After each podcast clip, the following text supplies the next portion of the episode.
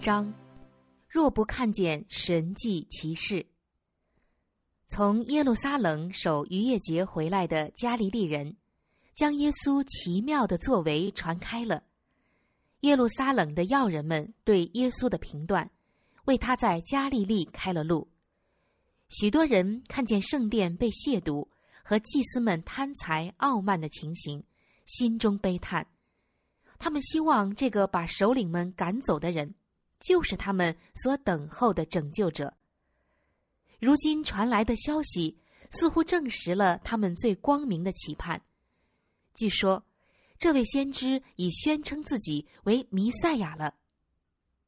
然而，拿撒勒的居民仍不相信他。为此，耶稣往加拿去的时候，就没有取到拿撒勒。救主对他的门徒说：“先知在本地是没有人尊敬的。世人总是凭自己赏识的程度来衡量别人的品质。一般目光短浅、心思庸俗的人，就根据基督卑微的出身、简朴的服装和平日的劳作来评定他。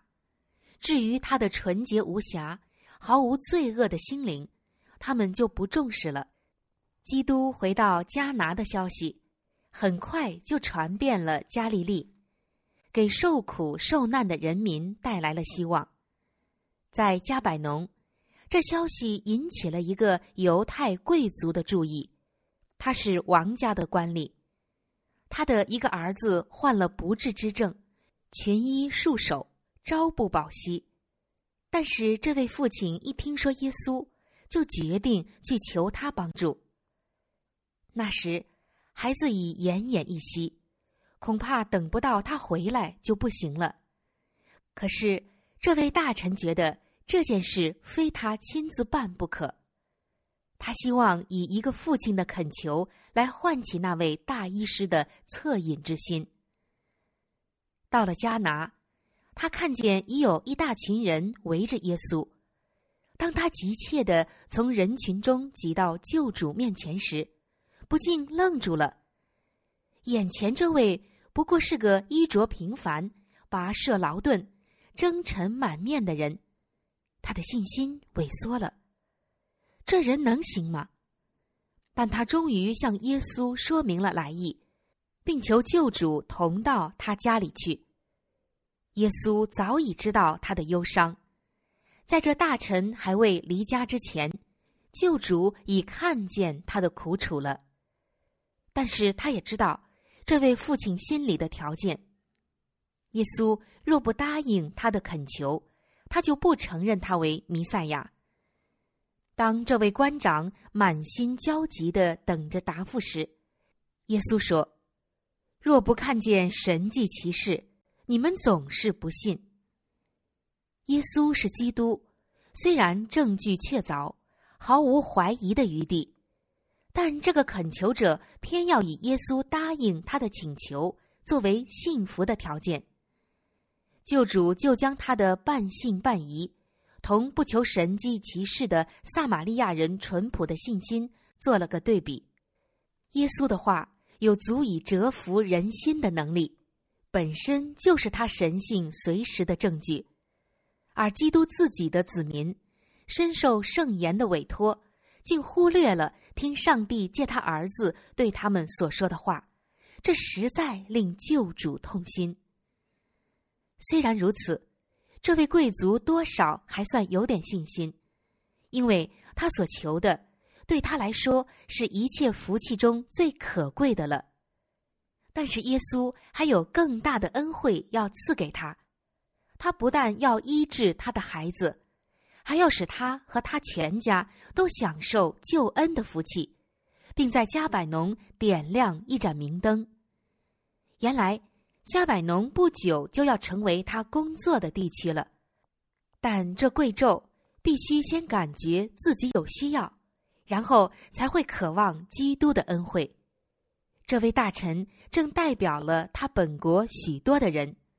他们都是由于自私的动机而对耶稣感兴趣的，他们希望借着他的全能，可以得到一点特别的好处，所以他们的信心是以耶稣答应他们眼前的请求为条件的。至于自己灵性上的疾病，他们却毫无所知，也未感觉自己需要神恩的帮助。救主对这个贵胄所说的话，犹如闪电，照透了他的心。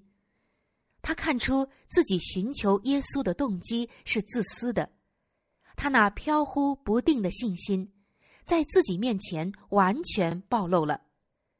在深深的愁苦之中。他意识到，自己的怀疑也许会断送儿子的性命。他知道，自己是在一位洞察人心、无所不能的主面前。于是，他苦苦的哀求道：“先生，求你趁着我的孩子还没有死，就下去。”他的信心紧紧的抓住基督，正如从前雅各与天使较力时所说。你若不给我祝福，我就不容你去。他也像雅各一样得胜了。凡依恋救主而为自己的迫切需要哀求的人，救主绝不推辞。耶稣对他说：“回去吧，你的儿子活了。”那贵族听了这话，就离开救主回去，心中充满从未有过的安宁和喜乐。不但相信他的儿子必得痊愈，而且坚信基督就是救赎主。正当此时，在他加百农的家里守候孩子的人，看到了孩子突然而神奇的变化：病人脸上死亡的阴影褪去了，发热的面颊突然显出恢复健康的气色，黯然无光的眼睛也显得清醒有神。憔悴支离的病体恢复了活力，患病的征象完全消失了。他那焦灼的肌肤变得柔润，他安然睡着了。热病正在日中炎热时退去，全家人惊喜不已。加拿离加百农不远，大臣与耶稣分别后，尽可以当晚回家，但他并未急于赶路。次日早晨才到了加百农，今天回家，该是多么不同啊！他昨天离家去找耶稣时，心中忧伤，日头似乎是残酷的，雀鸟的歌声像是嘲笑他，但现在呢，他的情绪是何等不同啊！一切都另具新趣，他是用另一副眼光来看这世界了。他在静谧的清晨走路时，万物都似乎与他一同颂赞上帝。当他离家还有一段路时，仆人们前来迎接，想他一定很担心，所以赶去报信安慰他。但他听见儿子痊愈的消息，并不表示惊奇，只是以他们所不理解的兴趣询问孩子的病是什么时候好的。他们回答说。昨日末时，热就退了。原来，正当父亲坚信救主的应许，你的儿子活了的时候，上帝的爱就临到了这垂死的孩子。这时，父亲便急匆匆的去看儿子，一把将他抱在怀中，像是从死里抢救回来的一样，连声赞美上帝，感谢他神奇的回生之术。这个贵胄切望更多的认识基督。从那以后，他听了基督的教训，就与全家一起成了他的门徒。因这次苦难，他们全家悔改而归主为圣。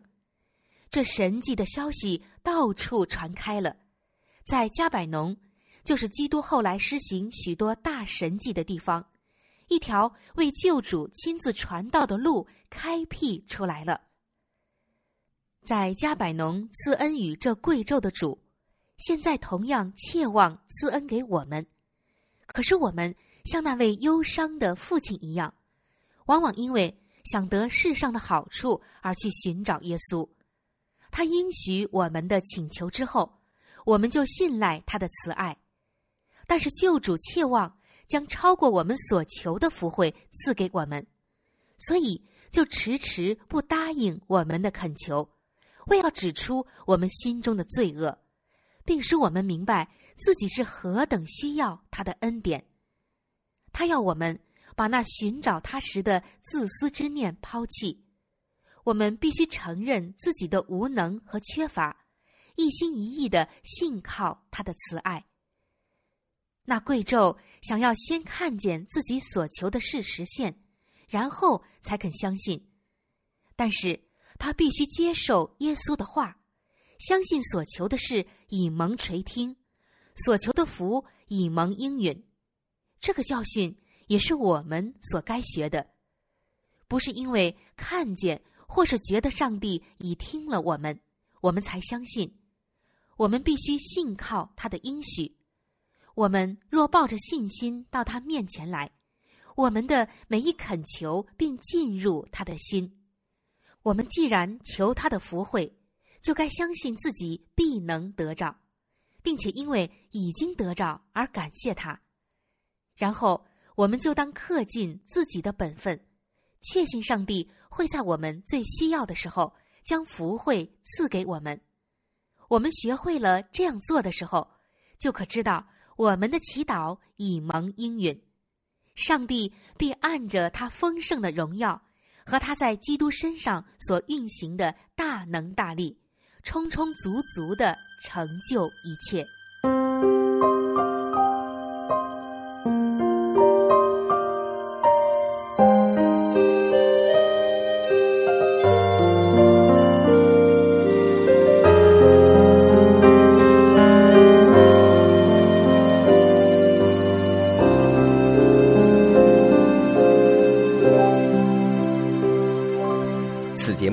由巨响媒体为您精心呈现。若想收听更多节目，请您浏览 www. 到 loudvoicemedia. dot com。